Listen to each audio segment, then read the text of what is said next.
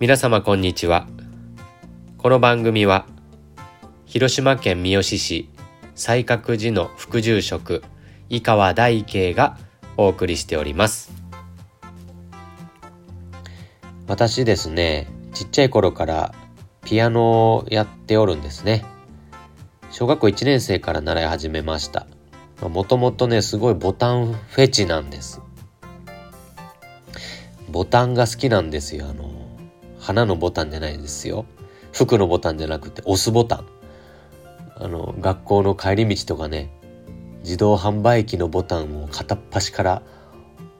押しおりましたね。もうボタン見たらもう押したくなる衝動に駆られるんですよ。特に学校のね火災報知器なんかはねもう押したくて押したくてたまりませんけれどもまああれは押さずにおりますけどね。で初めてピアノ見た時にねほんますごいボタンばっかりあるが楽器があるもんだなと思いまして。もう気も押したらね音も出るし気持ちいいですから。それでピアノ始めたんですね。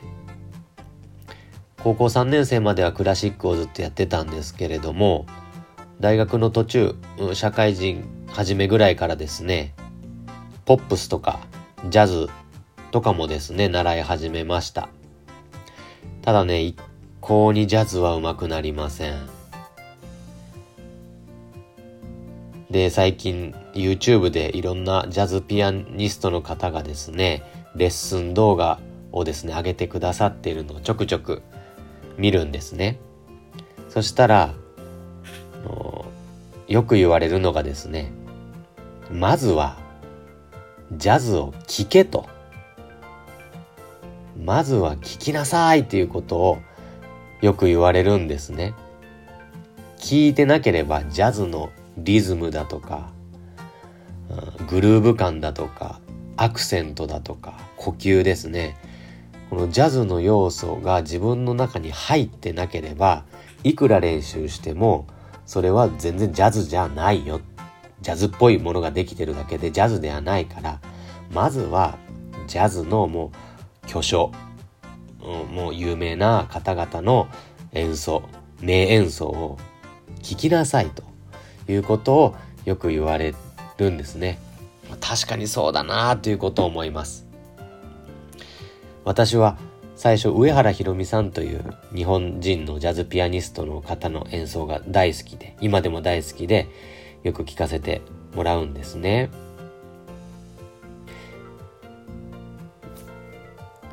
それはやっぱり上原ひろみさんみたいに弾きたいから、うん、いっぱい何度も聞いて演奏さ演奏の練習をさせてもらうんですね。でやっぱり聞いてないといくらやろうと思ってもできませんもんね入ってないからそれその音楽自体が。だから今はあもちろん上原ひろみさんも聞きますしもっとねなんか聞け聞けって YouTube で見ますんで、あ、聞こうと思っていろんな、あの、ジャズピアニストの演奏を聞いております。すごいね、かっこいいピアニスト多いですね。最近はレッド・ガーランドさんとかね、ウィントン・ケリーだとかね、もともと、あの、キース・ジャレットとかオスカー・ピーターソン好きだったんですけれども、もうそれ以外にもいっぱいすごいピアニストっているんだなと思ってその方たちの、演奏ですね。よく聞いております、まあ、そしたらいつか、少しでもいいからジャズピアノっていうのが弾けるようになれたらいいなというふうに思っとるんですけどね、まあ、何が言いたいかというとですね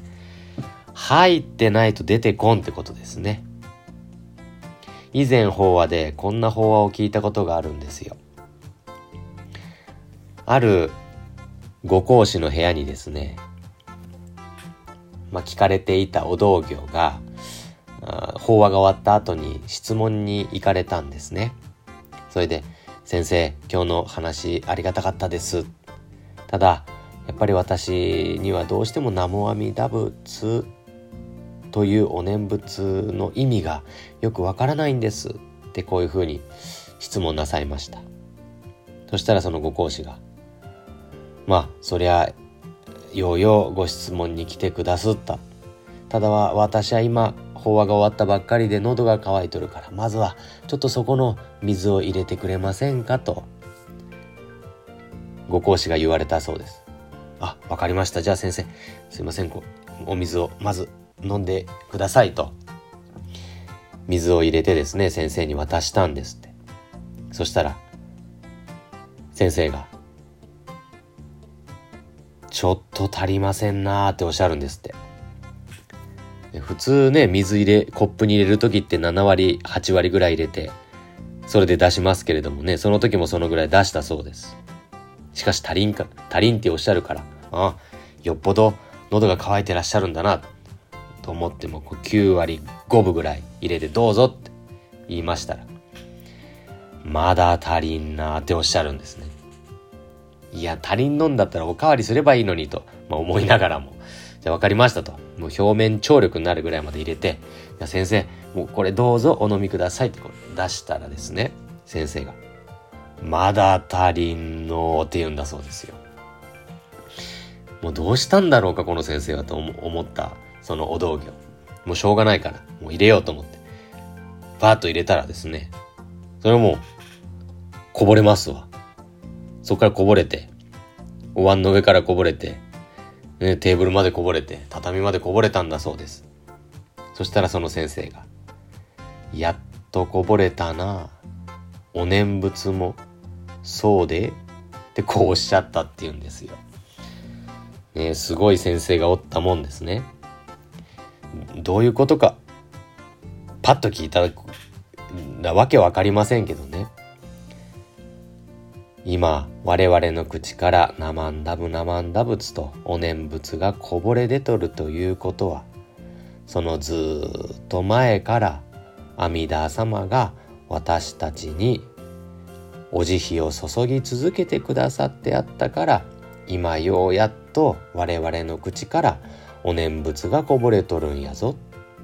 だからな。お念仏してたらいつか阿弥陀様に会えるんじゃないんだよ。お念仏させてもらうところにあ阿弥陀様ずっとご一緒くださっていたんですねと確認させていただくのが生んだ仏を唱えさせていただく心だぞってこんなことをおっしゃったっていう話を聞かせてもらったことがありましてねなんかこのジャズの音楽をやっぱ聞かには出てこんってねやっぱ私の体に入らんと出てこんわけですね。お念仏もそうで入ってなければ出ません。逆に言うと今何万ダブ何万ダブっつってお念仏が出とるということはずっと私の中に阿弥陀様という仏様がお慈悲を注ぎ込み続けてくださってあったっていうことですね。それは私の父や母祖父や祖母からもそうです父や母祖父や祖母の何万打何万打仏というお念仏の声が我が身に染み込んで今ようやっと私の口からお念仏がこぼれ出るようになったんだなんかそんなことをですね YouTube 見ながら思うんですね。今私の子供は「ママ」ととって言ってくれとりますけれども。やっぱ最初子供は何も喋れませんが子供がママっていうまでにですね何万回ですかね何何百万回何億回とママの方がママよママよっていうわけですね。語りかけるわけです。まるまるちゃんママよ。ママがおるから大丈夫よ。ママよ。ママよって。ずっと語り育て続けていたから赤ちゃんは次第に「ママ」って言うようになるんでしょうね。阿弥陀様が私の命を抱きしめて「あなたを救う仏阿弥陀がおるよ」「南無阿弥陀仏の仏がおるよ」「一人じゃないよ」「阿弥陀がおるよ」って果てしなく長い間私を育て続けてくださってあったから今私の口から何万ダブ何万ダブとお念仏がこぼれ出てくださっておるんだなということを思います。今皆様がこのように仏教南無阿弥陀仏にご縁をいただかれたというのもそれまでにですねいろんな方との出会いや別れいろんなご経験をなさってそしていろんな方にお育てをいただかれてこのラジオに出会ってくださったんじゃなかろうかなと思うんですね。お念仏を申すというのも仏縁に会うというのも何気ない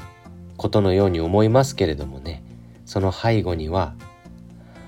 深い深い広い広い仏様のご恩が働いておったんじゃないかなって思います。ようこそのお弔問です。